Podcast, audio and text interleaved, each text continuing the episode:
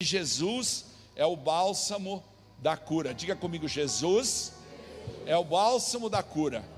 Ele é o médico e é o próprio remédio. Ele é o médico e é o próprio remédio. É aqueles mistérios de Deus que a gente não consegue entender, não é verdade? Vamos abrir nossa Bíblia em Oséias capítulo 6, versículo 1. Oséias 6, 1. Coloca para mim lá, eu estou trabalhando na NVI. Diz assim: Venham, voltemos para o Senhor. Ele nos despedaçou, mas nos trará cura. Ele nos feriu, mas sarará as nossas feridas. Diga comigo, voltemos para o Senhor. Ele nos despedaçou, mas nos trará cura. Ele nos feriu, mas sarará as nossas feridas. Vamos a mais um versículo antes de entrar naquilo que eu quero ministrar para a igreja. Jó capítulo 5, versículo 18. Jó 5, 18. Aleluia. Diz assim, Jó, capítulo 5, isso mesmo. Diz assim: Pois ele fere, mas trata do ferido, ele machuca, mas suas mãos também curam. Diga comigo, ele fere, mas trata do ferido, ele machuca, mas as suas mãos também curam. Sempre que a gente vai conversar com um casal que vem passando por uma crise e a gente tenta explicar isso, a gente tem uma figura de linguagem que é o furúnculo. Quem aqui sabe o que é um furúnculo? Quase todo mundo sabe a dor que é você ter que espremer um furúnculo. Né? É assim que Deus faz. Ele pega a contaminação que está dentro da gente, a falta de perdão, a dor dos relacionamentos rompidos. Ele pega as tristezas e com a sabedoria dele, ele vai apertando até que a gente aguenta. Daí ele solta um pouquinho, ele vai apertando. Enfim, esse é o processo, essa é uma característica de Deus. Ou seja, Deus, ele faz a ferida, mas ele mesmo sara. E por que, que ele faz a ferida? Porque ele, né, ele trata o ferido. Ele, quando você abre o coração para Ele, quando você diz, eu quero ser tratado, eu quero ser realmente curado nesse lugar, eu quero, depois da minha, da minha conversão, ou seja, depois de eu receber Jesus no coração, eu quero que o Espírito Santo que veio habitar em mim comece a fazer a obra, e Ele então, como bom cavalheiro, respeitando as nosso, nosso livre-arbítrio, Ele começa a desenvolver esse trabalho, e Ele nos despedaça despedaça muitas vezes, mas Ele mesmo nos restaura, trazendo cura. Esses dois versículos que a gente leu, eles são uma expressão de uma característica, de uma visão clara de como Deus age com cada um de nós, para que a gente possa experimentá-lo. Deus quer que a gente o experimente.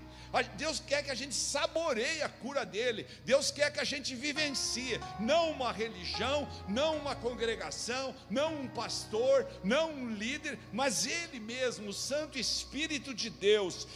Ele quer que a gente o conheça melhor e ele busca a gente para ser curado, para ser tratado, por quê?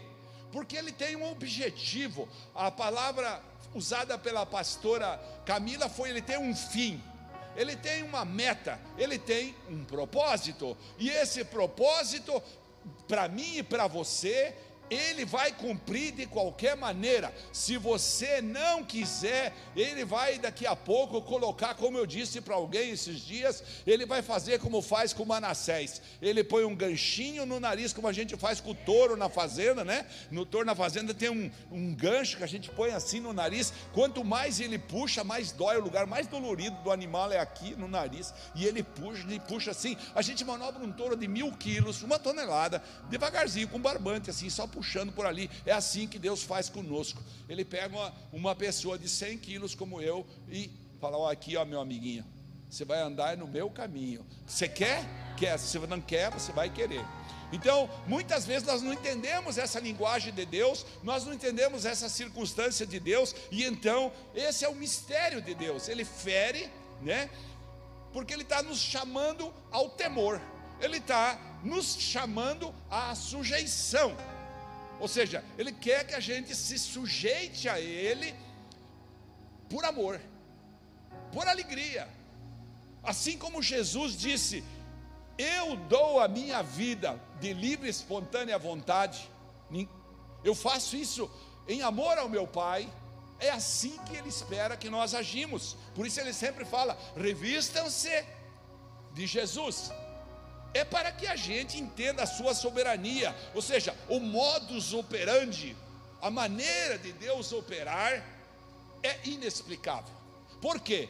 Porque em 7 bilhões de pessoas ele opera diferente com cada um de nós.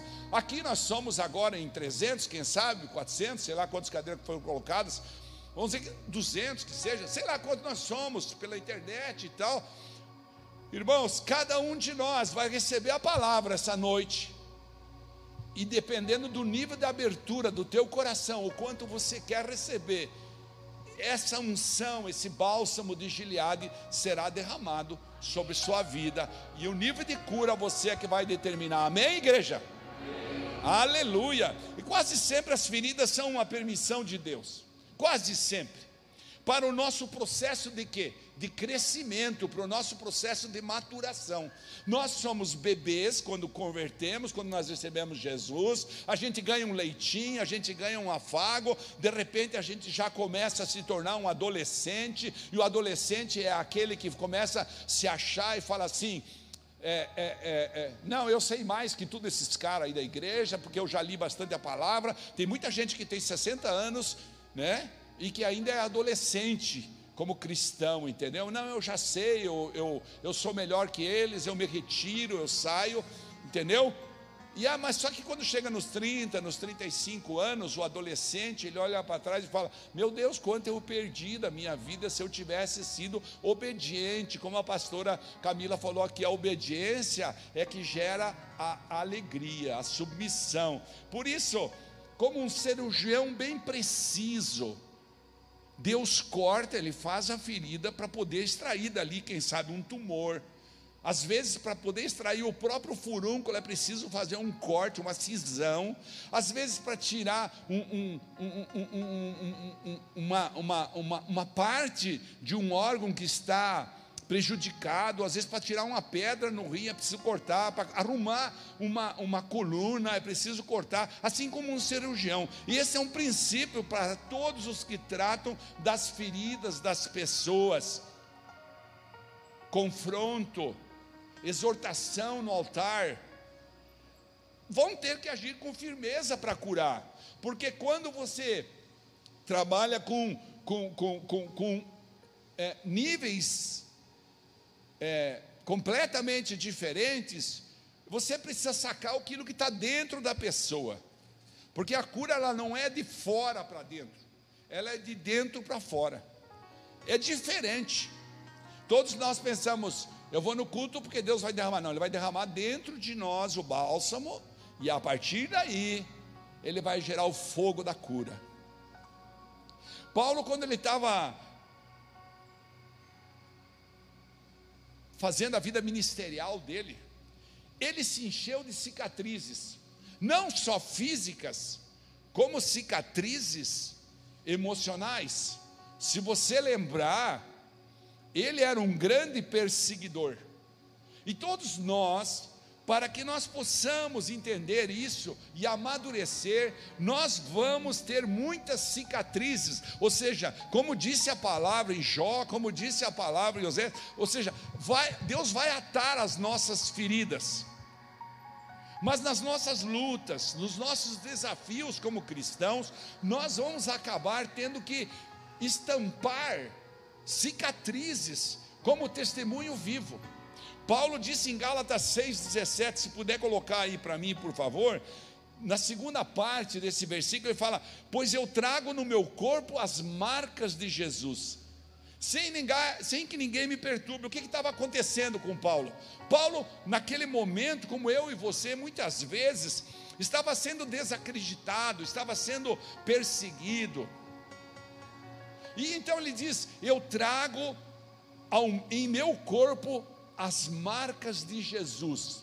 Todos vocês que leram um pouco as cartas de Paulo, e também em Atos dos Apóstolos ele descreve isso. Você sabe que ele foi chicoteado, ele foi batido, ele andou perto da morte, ele naufragou, ele foi mordido por serpentes, enfim, ele teve uma vida é, ministerial extremamente desafiadora, extremamente sacrificada. Aquele fabricante de tendas não queria nada, ele queria saber de se dedicar para a vida. Ele é um exemplo vivo descrito na palavra. Então, ele disse: ah, Eu, as cicatrizes que eu carrego falam por mim. As cicatrizes que eu carrego, ou seja, as, as curas as curas que eu permiti Deus fazer, embora me doesse muito quando Ele apertava o furúnculo. Porque sabe qual é a estratégia que Deus usa para apertar o furúnculo da vida da gente? A verdade. Essa nunca vai ficar embaixo do tapete, você sabe, está escrito no Antigo Testamento, no Novo Testamento, está escrito nos Evangelhos, está escrito nas cartas de Paulo: a verdade vos libertará. Então é, Deus usa a verdade, e a verdade, ela é muitas vezes muito dolorida para a gente, porque a verdade não é aquela que nós falamos, não é aquela que nós manifestamos, não é a camisa que eu visto, não é a roupa externa, não é a maneira que eu corto o meu cabelo. Não, a verdade é aquela que está lá dentro do meu coração e que só eu e ele sabemos. Só você e ele conhecem a verdade. Então, nesse, nesse aspecto, é muito dolorido muitas vezes. Você carrega um monte de cicatrizes. Eu quero que você repita comigo. Diga, diga assim comigo: as cicatrizes que carrego falam por mim. Pergunte para aqueles que foram desafiados a perdoar os ingratos. Pergunte para aqueles que foram é, desafiados a perdoar, as mulheres que foram perdoar, ah, desafiadas ou estão sendo desafiadas a perdoar homens truculentos, Mo, mulheres que estão, que estão sendo desafiadas a, a, a, a perdoar adúlteros. E isso é muito interessante, porque no Antigo Testamento é, é, o adultério era só quando era pego realmente no flagrante. Agora é quando você está andando de carro e você olha, pronto, você foi. Então, nesse processo, Deus, Jesus veio para erguer o nível. Muitas vezes as pessoas falam assim: Jesus é a. Sim, ele é a graça, ele veio para erguer o nível, ele veio para dar na testa da gente mesmo. Então, esse processo de cura é um processo muito dolorido. Por isso ele vai gerando cicatrizes, mas essas cicatrizes são o nosso arquivo, são o nosso HD da nossa do nosso crescimento, da nossa maturação.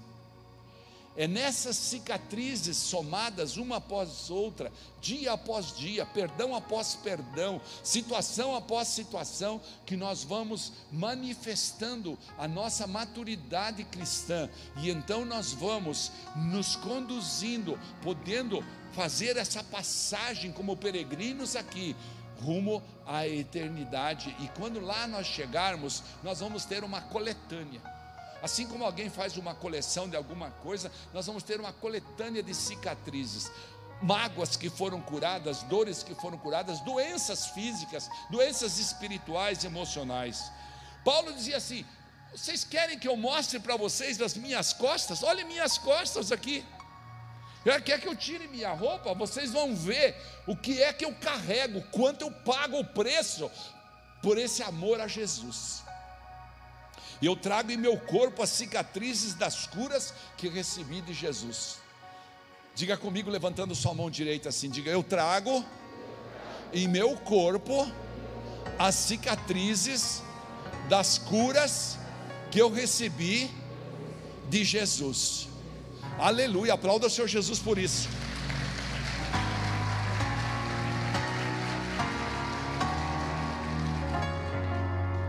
Veja só, em 2 Coríntios capítulo 11, Paulo tenta explicar isso rapidamente, 11:42. Não, 11:24. 2 Coríntios 11:24. Olha só. Ele fala: "Cinco vezes Eu recebi dos judeus 39 açoites. Três vezes eu fui golpeado com varas, uma vez apedrejado, três vezes eu sofri naufrágio, passei uma noite e um dia exposto à fúria do mar. Olha, em uma frase ele descreve uma vida toda, ou seja, eu realmente, né? Continua no versículo 26. No verso 26, estive continuamente viajando de uma parte a outra, enfrentei perigos nos rios, perigos de assaltantes, perigos dos meus compatriotas, perigos dos gentios, perigos da cidade, perigos no deserto, perigos no mar e perigo de falsos irmãos. Todos os perigos que eu e você vivemos. Ele diz no versículo, no último verso que eu quero ler aqui desse trecho: Trabalhei arduamente Muitas vezes fiquei sem dormir, passei fome e sede, e muitas vezes fiquei em jejum, suportei frio e nudez. Ou seja, Deus tem um, um modus operandi, tem uma fórmula de trabalhar nas nossas vidas e de derramar, preparar a cura. Deus tem uma maneira de provocar a cura. Ele é incisivo, ele é precioso, preciso, para ser mais, mais prudente, ele é preciso quando ele corta no lugar certo para que nós entendamos. Muitas pessoas estão passando muitas vezes por aragens, por situações, por distúrbios, por, por situações extremamente difíceis, e a primeira coisa que a gente faz é como uma boa criança, hum, eu vejo o Pedro, né? Cinco aninhos. Vovó, você não trouxe hoje as balinhas? Hum. Entendeu? Por quê? Porque nós somos infantis muitas vezes. Mas nós precisamos entender qual é o propósito do Criador atrás de cada situação da nossa vida. Diga comigo, eu preciso entender qual é o propósito de Deus para cada situação da minha vida. Entende, irmão? Eu e você precisamos entender. Para crescer, para soltar, para mudar, para receber cura, nós precisamos disto aí. Deus tem uma perícia exata de um cirurgião. Ferir para extrair do nosso interior as mazelas acumuladas, até que viemos acumulando até aqui em nosso interior essas feridas. Na maioria das vezes, esses processos de cura são confrontantes. São confrontantes com a nossa cultura, são confrontantes com aquilo que nós cremos. Está uma moda agora que todo mundo pode interpretar como quer. Especialmente nós estávamos escutando agora à tarde com a pastora uma revelação, uma revelação, não, uma ministração do pastor Luciano Subirá, meu amigo, grande homem de Deus, e ele estava falando, ele falou assim: agora pegou a moda da revelação. O cara vai para a televisão, vai para a internet, naquele tempo, antigamente, não tinha isso. Era no altar aqui e pronto. Mas agora o cara vai para a internet e o cara fala: Eu tive uma revelação. Como aquela revelação agrada o coração da gente, a gente passa a dizer: Não, a igreja é muito dura. Pastor é muito confrontante, está louco, é difícil. Meu Deus do céu. Ora, a maturidade, ela é uma resposta a, ao propósito de Deus. A maturidade, muitas vezes, a gente é levado, como disse Paulo aqui, a passar fome. Você precisa entender isso. É dolorido, é verdade.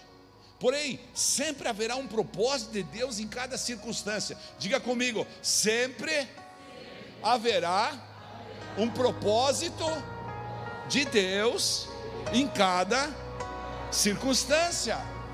Ou seja, embora nem sempre a gente consiga visualizar esse propósito, isso não é possível muitas vezes visualizar naquela hora, mas quando você é, passa os anos, você olha para trás, você consegue entender. Por que aconteceu aquilo comigo? Você consegue entender. Há uma clara situação que precisa ser bem, bem entendida por nós. Veja bem, só quem suporta os processos vive os propósitos de Deus para a sua vida. Você pode repetir comigo para ficar bem claro? Diga: se eu suportar os processos, eu vou viver os propósitos de Deus para a minha vida. Olha que importante isso. Qual que é o propósito de Deus para a tua vida? Só você e Ele pode definir. Ah, Deus, pastor, o, o, o, propósito de Deus na minha vida é ser pastor, o propósito de Deus na minha vida é, é ser missionária lá no, na Guiné-Bissau. Não, nós estamos aqui para ajudar. A igreja, ela é a responsável por ajudar, por conduzir, por tentar revelar, por te encaminhar, por te orientar. Mas eu vejo às vezes quantas pessoas estão patinando há três, quatro, cinco anos, não conseguem sair do lugar porque faltou a palavrinha obedecer. Então não há processo.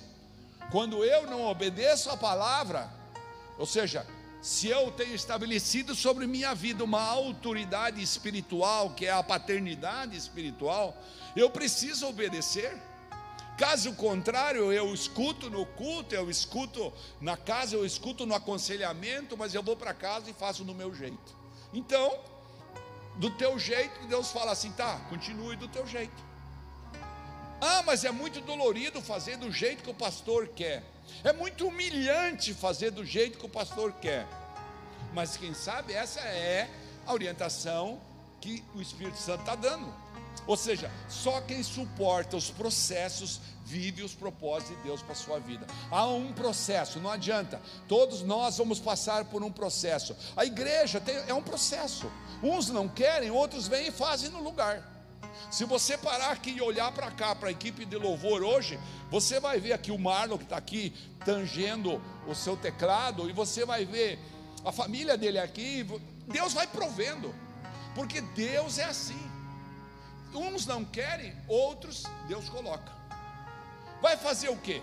Deus vai pegar pela orelha? Não. O que, que ele faz? Ele deixa a pessoa ir experimentar e quando a fome espiritual chegar, quando a situação difícil aparecer, ele vai falar para a pessoa: lembra como, onde eu tinha colocado você? Então você precisa entender isso na sua casa, no seu trabalho, na sua vida. Há uma clara diferença entre a ferida e a cicatriz. A ferida não curada, ela vai continuar doendo ela vai continuar te prejudicando, ela vai continuar te deprimindo, ela vai continuar te entristecendo, ela vai continuar te magoando, ela vai levar você a uma amargura profunda, ela levará à morte espiritual, se não até a morte física por câncer. E eu já falei isso muitas vezes aqui, já contei exemplos aqui. Quando a pastora teve o seu câncer no seio, nós passamos muitos dias em Cascavel, lá no hospital Uepecã.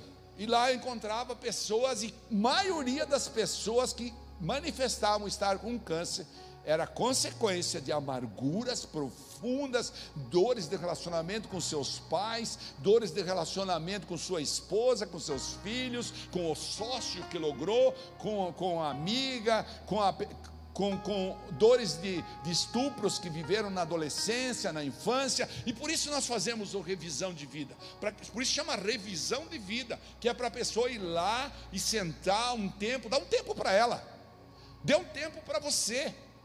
Vai lá na sexta-feira, volta aqui no domingo.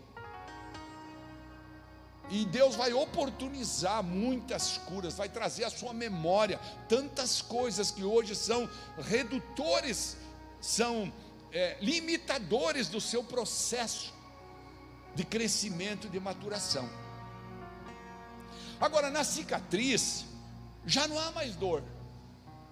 Você pode até lembrar do que viveu.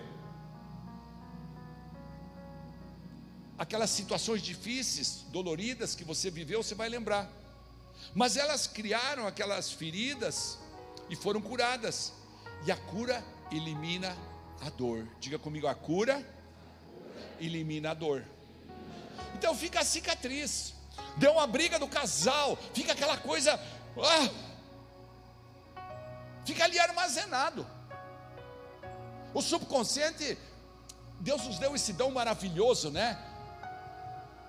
Estava lendo um livro esses dias, agora já faz alguns anos.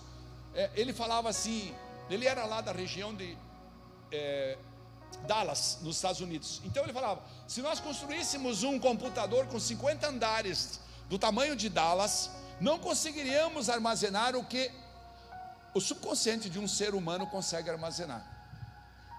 Então nós ficamos com isso ali. E nós precisamos tratar isso. A semana eu falei para um irmão: você precisa tratar isso da sua história. Você precisa tratar isso da sua vida. Ou seja, as marcas das cicatrizes contam histórias, enriquecem o seu testemunho. Você possivelmente vai entender o dia que você vai contar.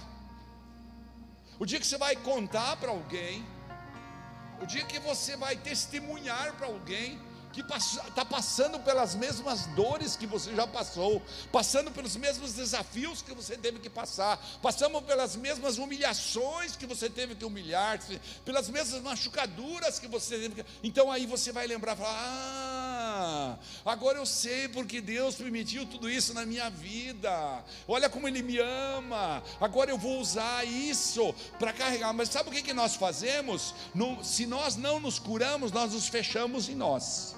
Esse é um caminho. Nos fechamos em nós. Ou então nós nos permitimos curar e nos tornamos, é, como que a gente fala, independentes. Eu sou independente. Eu sou independente. Não. Deus vai curar a mim e a você, para que nós sejamos testemunho vivo nossas cicatrizes são a nossa história, elas contam a nossa história. Os perdões que eu tenho que dar, que eu tenho que pedir, a, a, a maneira como eu lido com todos, como eu lido com os, os desafetos, a maneira como eu oro pelos meus inimigos, a maneira como eu trato aqueles que me machucaram, a maneira como eu trato meus pais, meus filhos, etc., mesmo diante de desafios extremamente difíceis, as dores. Claro, há um tempo de luto, há um tempo de luta, de luto e de luta. Mas é preciso caminhar no sentido de permitir que o Espírito Santo resolva tudo para mim. Diga comigo, há um tempo de luta, há um tempo de luto. Está entendendo? Há um tempo de luta e há um tempo de luto. Repita de novo: há um tempo de luto, há um tempo de luta para que o Espírito Santo. Não, não vamos fazer isso melhor. Eu acho que só tenho três, quatro que estão me. Diga assim: há um tempo de luto, há um tempo de luta, para que o Espírito Santo tome conta desses meus, desses meus desafios e me cure, me sare. Põe a mão na cabeça e diga assim: derrama Espírito Santo essa noite um bálsamo sobre minha vida. Em nome de Jesus. Aplauda Jesus.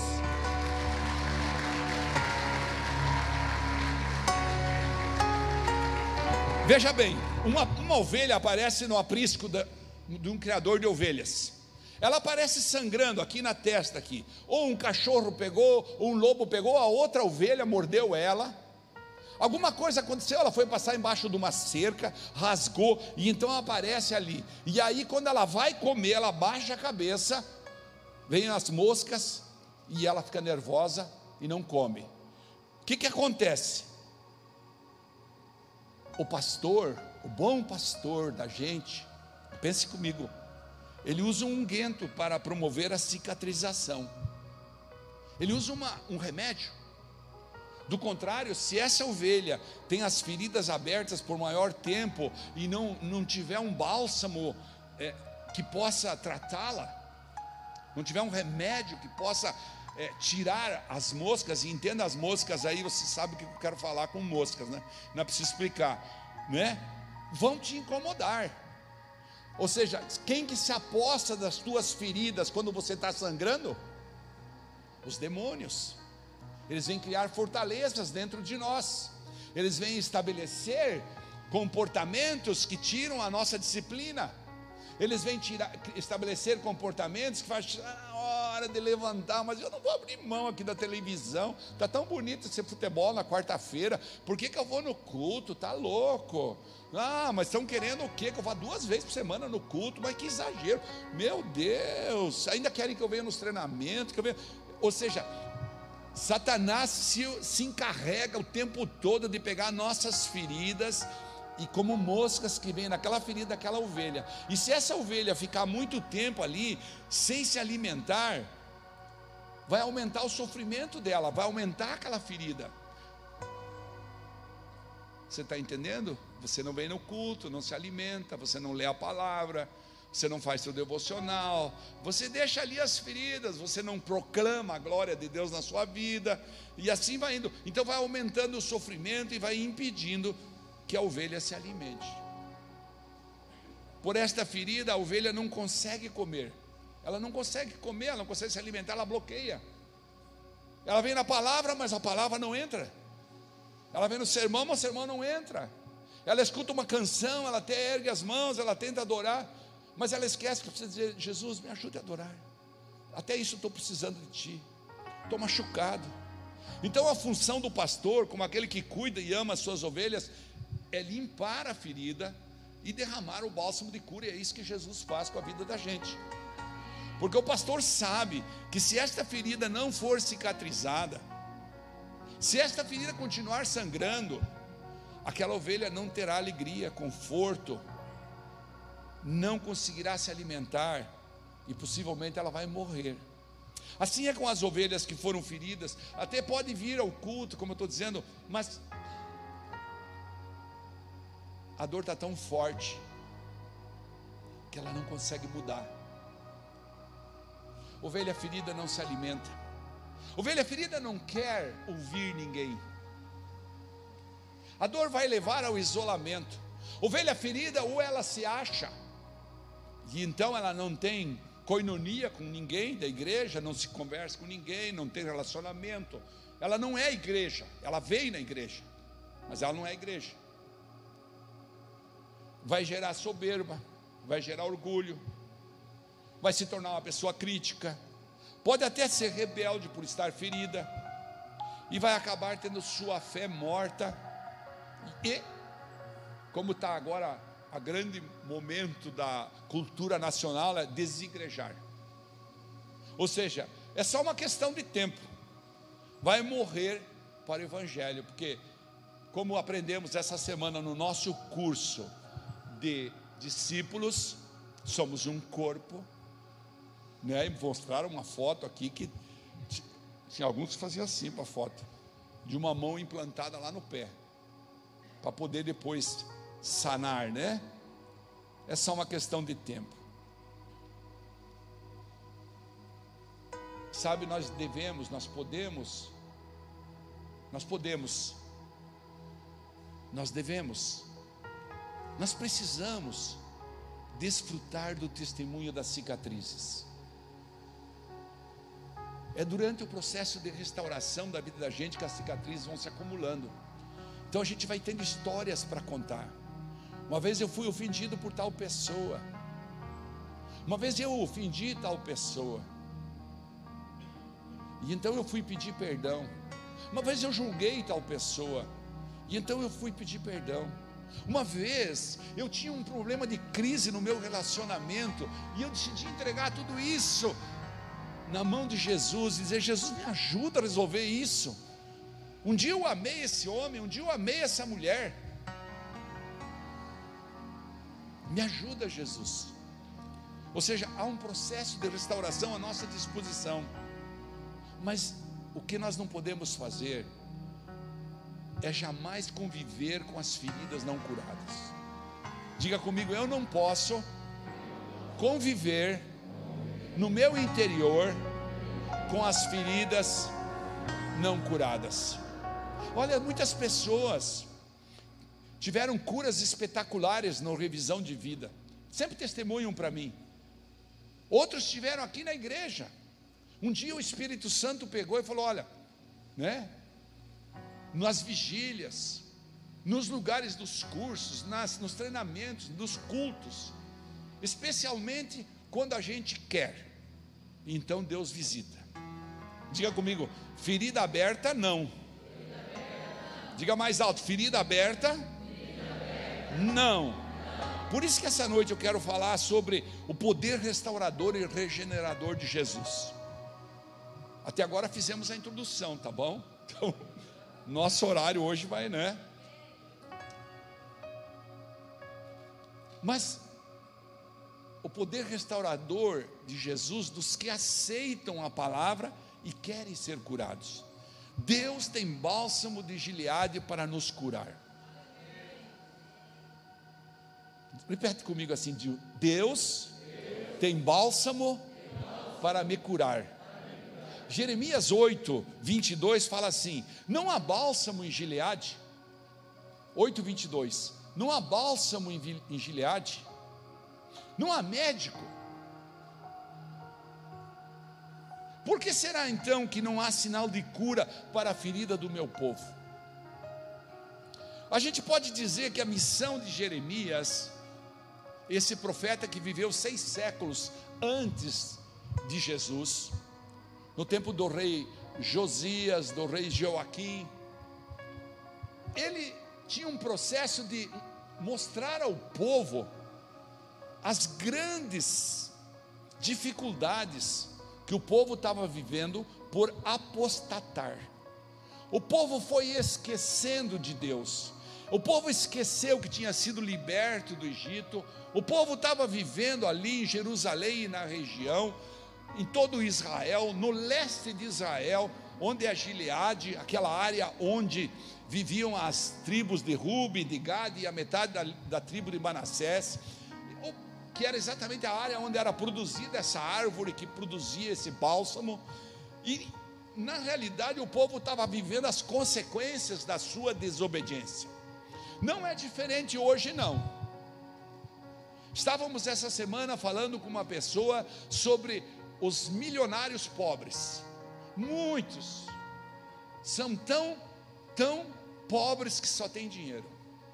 Nós estávamos falando sobre essa situação em que a vida está passando por entre os dedos deles e eles estão perdendo a chance de desfrutar de uma vida com Deus, da verdadeira vida alegre, da vida que realmente enche o coração, que tira aquele vazio. Eles podem comprar o Porsche maior, mais caro, de um milhão de dólares, não vai preencher o coração deles enquanto eles não abrirem o coração para o Espírito Santo. Deus nos fez assim. Esse é o propósito de Deus. Nesse versículo, Deus usa um código. Jeremias está usando um código profético. Quando ele fala, não há bálsamo em Gileade, não há médico em Gileade. Ele está dizendo, vocês não percebem, não há Deus por acaso nesta terra para curar e por que ele usa essa figura de linguagem? Porque o bálsamo de Gileade, quero pular um pouco aqui. O bálsamo de Gileade era um produto, uma especiaria muito maravilhosa. Se vocês lembrarem quando José foi jogado ao poço, que está lá em Gênesis ainda no capítulo 37, José foi jogado no poço, ele foi vendido para os medianitas que traziam em seus camelos especiarias e bálsamo. As mulheres egípcias, então, o Egito naquele tempo era os Estados Unidos de hoje, eu creio, a Europa de hoje, né? É, é, era riquíssimo. E então elas usavam como perfume e como era comprado a preço de duas vezes o valor do ouro. Tão precioso era. Por isso, Jeremias compara a presença de Deus e o unguento de Deus, a cura de Deus, ao bálsamo de Gileade. Há uma situação profética nisso. Você sabe como que é extraído esse bálsamo?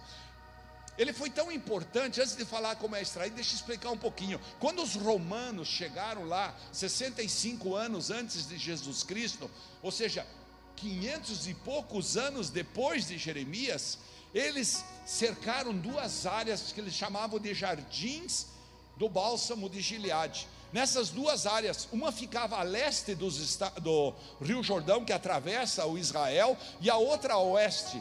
Na oeste ficava na cidade de Jericó, perto de Jericó, e a leste ficava lá nas montanhas que eram férteis de Gileade. E esse bálsamo era extraído com pegadas, com quando o tronco era um pouco maior, com um pequeno machado, e era colocado um cálice amarrado ali embaixo, com uma estopa, de tal maneira que gotejava o que a seiva daquela planta ali dentro, e ali era guardado aquele bálsamo. Ele inicialmente tinha uma cor bem clara, mas depois, com o contato com o oxigênio do ar, ele se tornava um unguento, uma pasta muito cheirosa, muito maravilhosa. Por isso a Bíblia usa em diferentes lugares esse exemplo em que Jesus é o bálsamo que cura, Jesus é o bálsamo, e por isso Jeremias disse: afinal, não há bálsamo em Gileade para curar as feridas de vocês e vocês entenderem que precisam se converter, precisam buscar. Se você lê no capítulo 8, antes disso, dá a impressão que você está lendo no ano 2022, já nem no 21, já no 2022, como procedem alguns crentes, como procederam aqui nesses últimos tempos, nessa mesma igreja, alguns crentes. Então é preciso alertar-se para isso há bálsamo para curar nossas vidas em Gileade, ou seja, na igreja, esse é o lugar para a gente ser curado, para a gente ser transformado, amém, igreja? Amém. Muito bem, o bálsamo de qualidade curativa é insuperável, por isso ele comparou a Deus à disposição deles, porque Deus fala: Eu estou à disposição, eu vou perdoar. Se você pega juízes, você vai ver que a, o povo de juízes sete vezes apostatou e sete vezes Deus proveu alguém, como a pastora falou aqui da guerreira Débora, que estão, está sendo ensinado lá embaixo para as crianças, como Gideão, como Sansão, ou seja, Deus proveu para eles um libertador para ver se eles entendiam que Ele era o Deus. E Deus provê para mim e para você cura. Então é preciso entender isso. O que, que eles faziam? Extraíam e vendiam a preço caríssimo. Durante séculos, isso aconteceu. Então, quando Jesus está sendo profetizado por Isaías, ou seja, 400 anos antes de Cristo, 200 depois de Jeremias, ele, ele, ele vem e fala no, capítulo 53, versículo 4, dizendo: Ele tomou sobre si as nossas enfermidades e sobre si levou as nossas doenças. Contudo, nós o consideramos castigado por Deus, por Deus atingido e afligido. Então agora eu quero que você entenda: aqueles cortes que era dado naquele pé, era uma direção profética do que ia ser feito com Jesus na cruz, para transformar Jesus o nosso bálsamo. Ele ia ser transpassado pelas nossas feridas. Ele foi transpassado para que o sangue dele pudesse essa noite visitar a mim e você como um bálsamo de Gileade e nos curar das dores, da falta de perdão, nos tirar de lugares de cativeiros de ligar lugares de escravidão, gerar liberdade no Evangelho, a alegria do Evangelho nos nossos corações. É isso que Deus quer.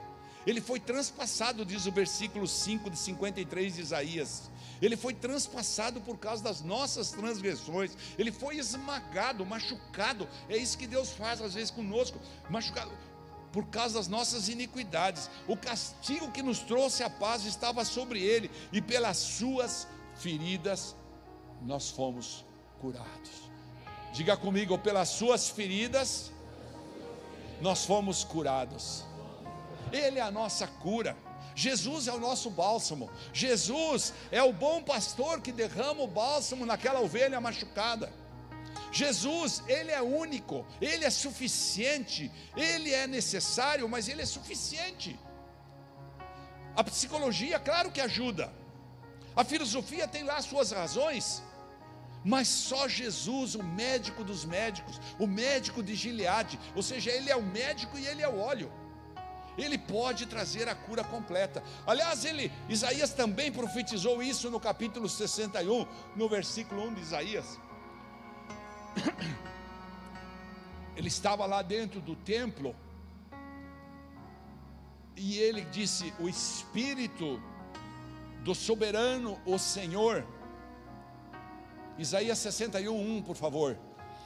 O Espírito do soberano, o Senhor, está sobre mim, porque o Senhor ungiu-me para levar boas notícias aos pobres. Por isso a igreja precisa cuidar dos pobres. Por isso a igreja precisa ter propósitos. Precisa evangelizar, sim, esse é o propósito maior. Mas precisa cuidar dos pobres, daqueles que estão separados. Enviou-me para cuidar dos que estão com o coração quebrantado. Olha esse detalhe que na realidade não é um detalhe, na realidade é a essência dessa palavra. Aqueles que estão com o coração quebrantado. O que é quebrantado? Sempre eu falo aqui: humilde e arrependido. Aqueles que querem. Ou seja, a cura de Deus é para aqueles que querem. O bálsamo de Gileade é para aqueles que querem. Anunciar a liberdade aos cativos, a libertação das trevas aos prisioneiros. Nenhum doente pode ser curado se ele não se submete ao tratamento. Se ele não vai no médico, especialmente se ele não confiar efetivamente no treinamento. Nenhum ferido será curado se não reconhecer a ferida. Jesus tem esse poder.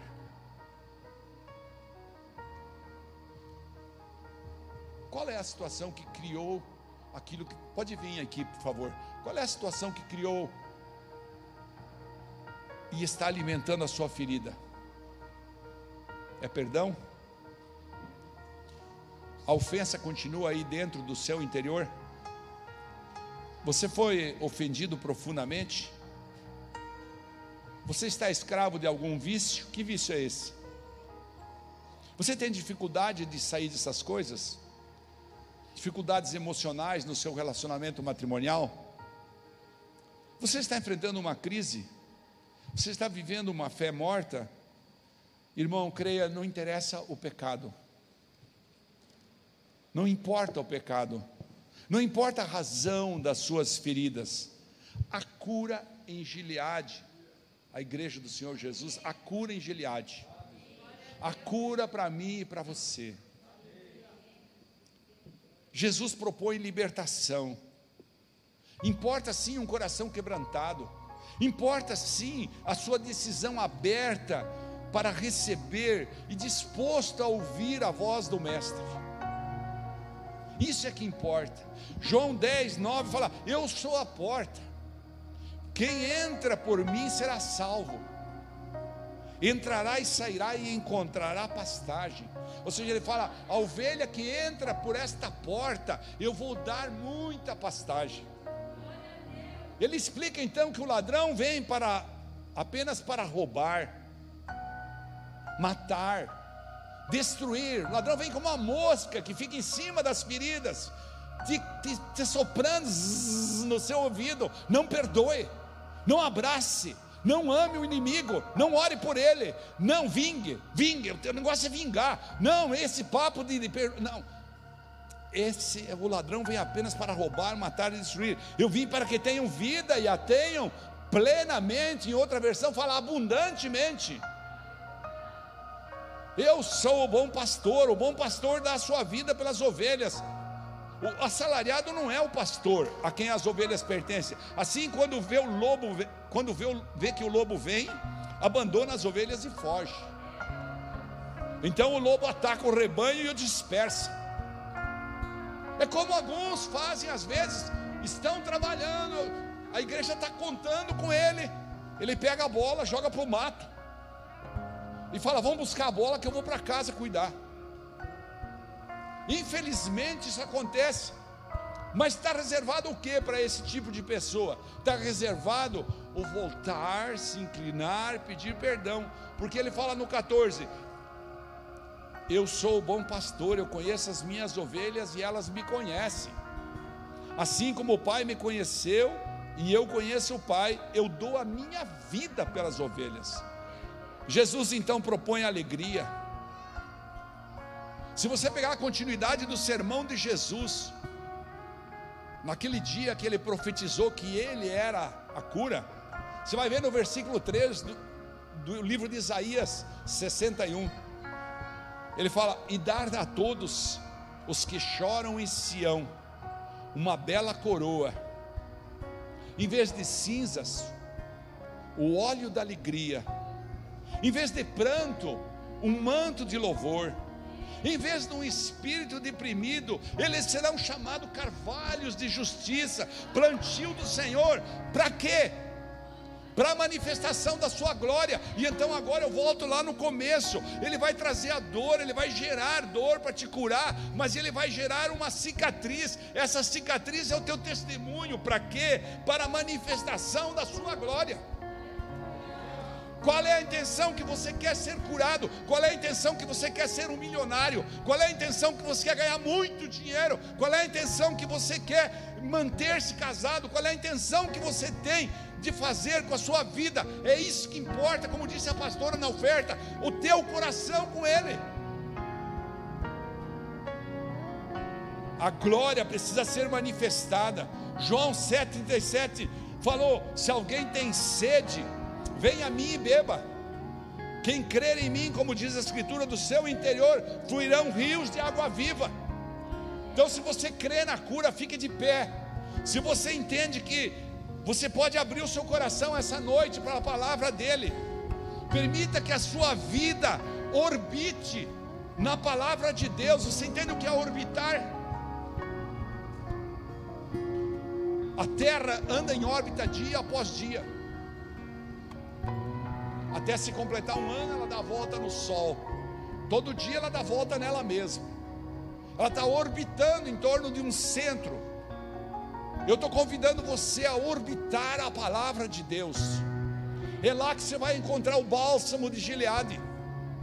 É na palavra que você vai encontrar o consolo para o seu coração. A cura em Gileade, a cura aqui na igreja. A bálsamo em Gileade, a médico em Gileade esta noite Jesus está derramando. Pode baixar a luz, por favor. Esta noite Jesus está derramando o bálsamo da cura, o bálsamo do perdão. Quem sabe você está precisando de mais amor. Ele está com os seus anjos nesse lugar. Creia nisso. Você crê nisso? Levante sua mão profeticamente e diga: Jesus, derrama sobre mim, derrama sobre minha vida Decida quanto você quer. Quanto mais alto você levantar sua mão, mais ele vai derramar.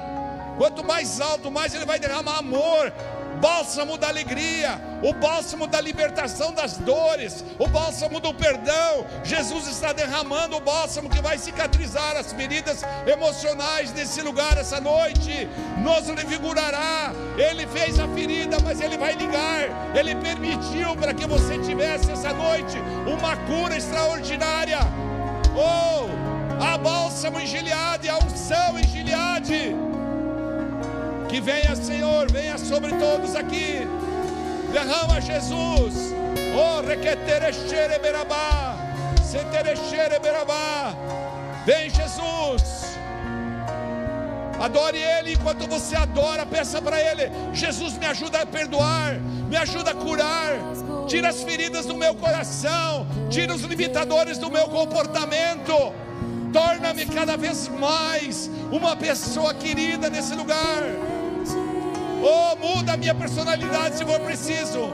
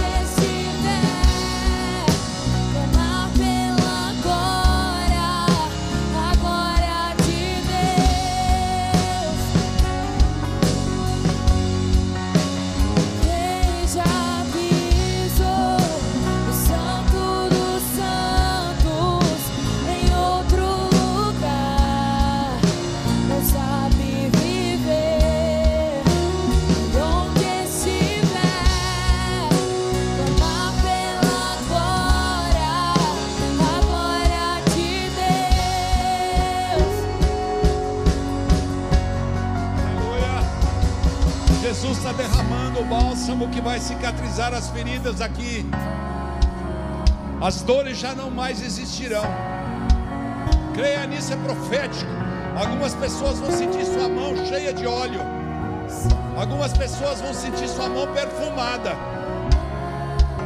Algumas pessoas vão sentir Deus derramar agora. Há uma visitação do Espírito Santo nesse lugar. Volte-se ao Senhor, pois Ele nos despedaçou e nos sarará. Ele fez a ferida e vai ligar. Ele revigora. Viveremos diante dele, orbitando na Sua palavra. Derrama, Jesus. Derrama nessas mãos. Nessas mãos que querem o bálsamo da cura. Oh, meu Deus. Muitos querem ser curados da religião. Da religião que os escraviza. Dos costumes, dos hábitos. Das tradições. Oh, Santo. Derrama Espírito Santo.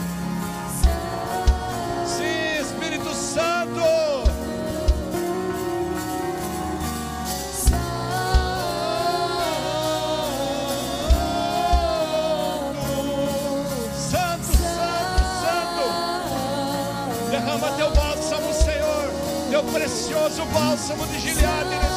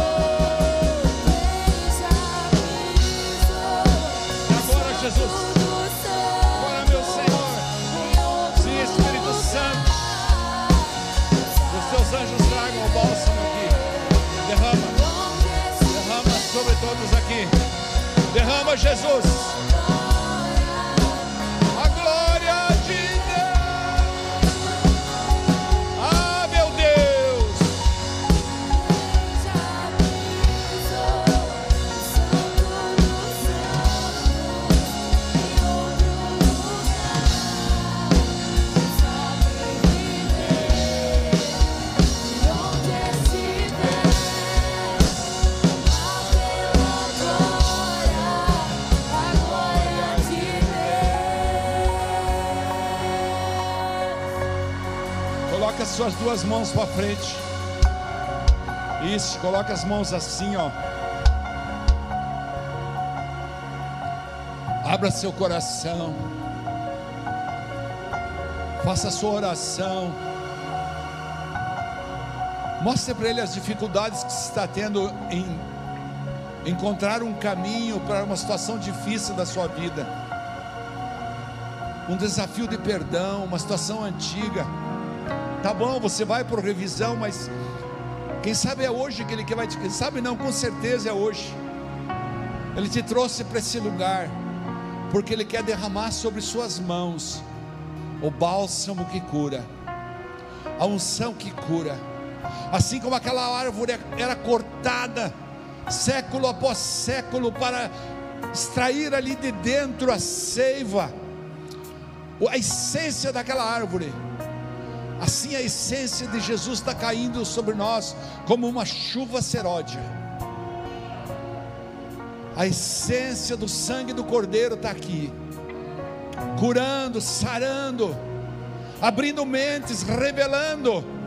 Revela Espírito Santo, dores que antes não tinham sido lembradas. Coloca na mão de cada um que está com seu coração aberto.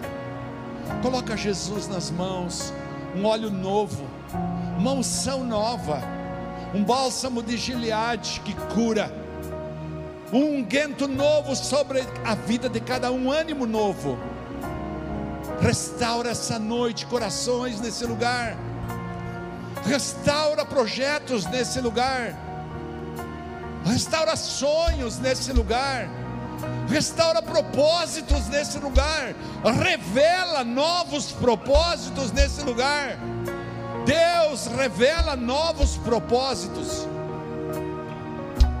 Quem sabe você não entendeu ainda o propósito que Deus tem te trazido para a igreja e essa noite Ele vai te revelar propósitos, porque Ele te permitiu está permitindo passar por essa situação, para que você seja um testemunho vivo para que você se prepare, se treine com excelência e multiplique através das suas cicatrizes, e a glória de Deus exale o perfume do amor dele sobre sua vida e através de você sobre muitas outras vidas.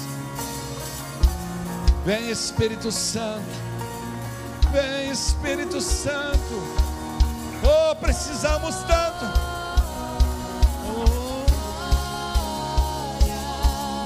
Glória. Derrama a tua glória nesse lugar.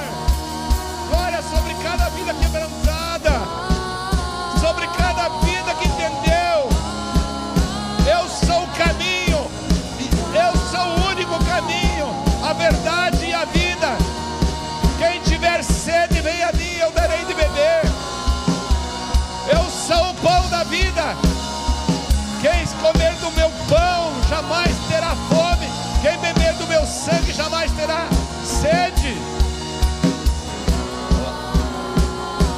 Glória! Glória! Eis que estou à porta e bato.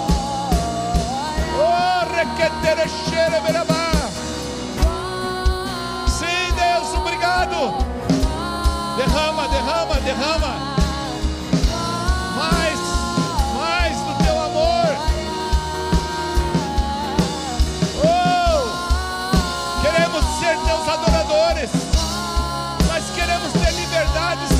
Limitação.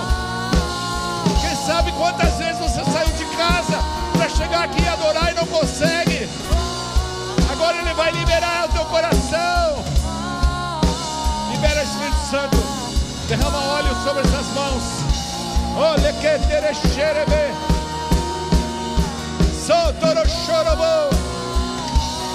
Derrama. Derrama. Ei.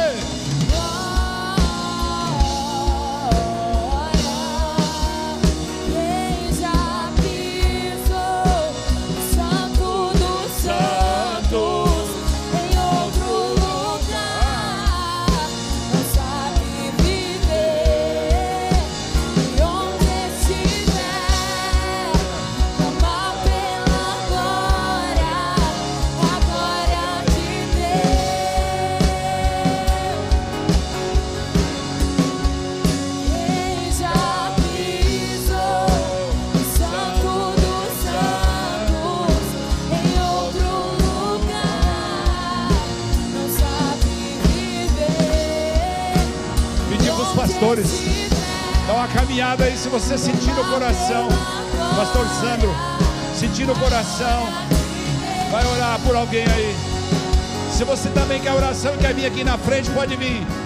Está aberto para você vir no altar. Está aberto para você vir receber o lugar. Está aberto para você vir receber. Talvez cinco minutos a mais vai limitar nossa semana, mas vai nos dar muita alegria. Se você quer oração, pode vir, venha receber. É melhor assim, venha receber, os pastores vão orar por você. Aleluia. Aleluia. Isso. Isso, venha. Pode vir. Oh, lequeterecherebe. Vão em frente aí. Ele quer ter xereberabá. Sotorochoroborabá. Um bálsamo de cura, Senhor. Bálsamo de cura. Ele quer ter xerebe. Mais do teu amor, Senhor. Mais. Mais. Derrama. Derrama uma cura extraordinária aqui. Se tereche, loco, torochorobo. Mais Jesus. Mais Jesus. Ele quer ter.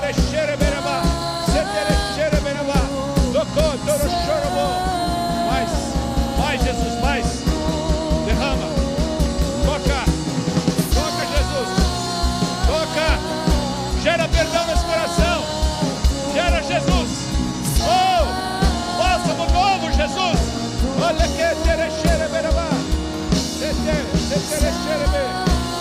Colocou, terechere be. Mais Jesus. Mais. Toma, toma em tuas mãos. Toma ela em tuas mãos, Jesus. Ai, quanta dor está acumulada aqui, Deus. Quanta dor está acumulada aqui, meu Deus. Meu Deus. Derrama. Derrama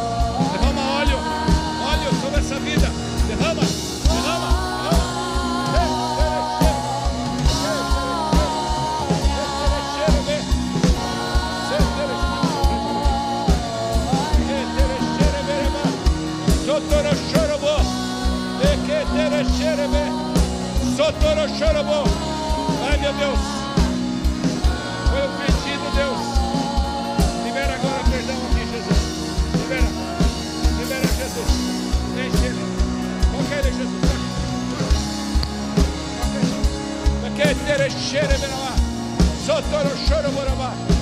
Toca a vida deles. Sim.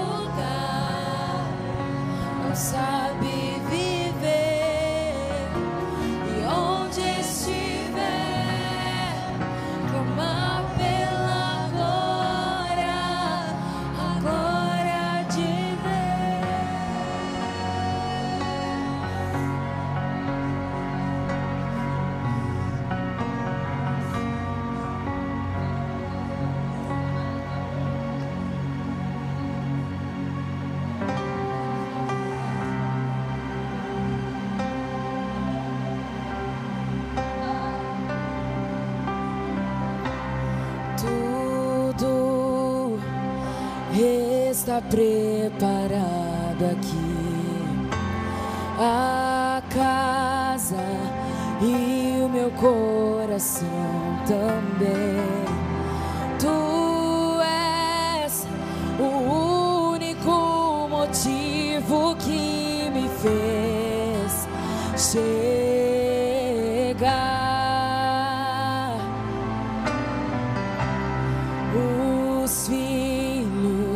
já estão chegando aqui.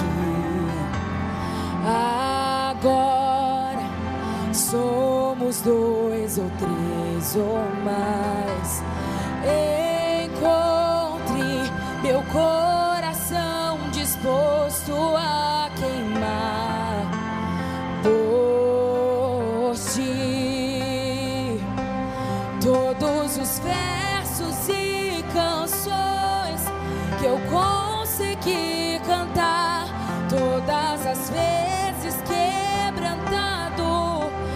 quero te falar que teu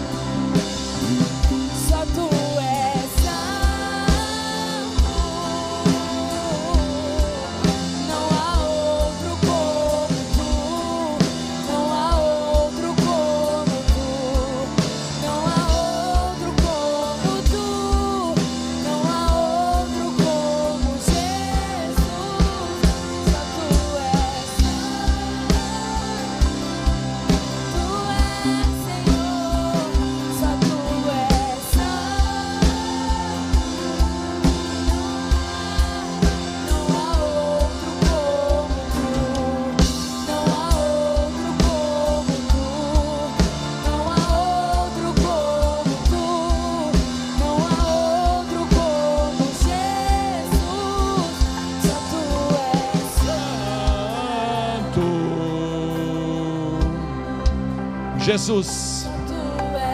Muito obrigado, Jesus.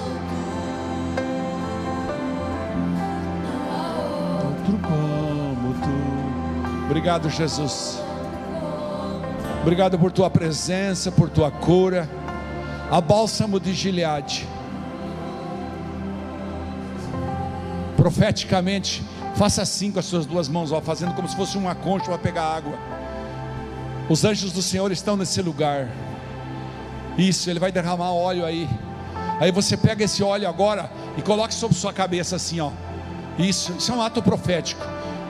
E diga assim comigo: Jesus, cura as minhas mazelas. Tira de dentro de mim tudo aquilo que impede de eu te amar, de eu te adorar e de eu te servir. Tira de dentro de mim todas as fortalezas, todas as bicheiras que as moscas dos demônios colocaram em mim. Liberta-me essa noite, em nome de Jesus. Amém. Amém. Aplauda o Senhor Jesus bem forte. Aleluia. Aleluia.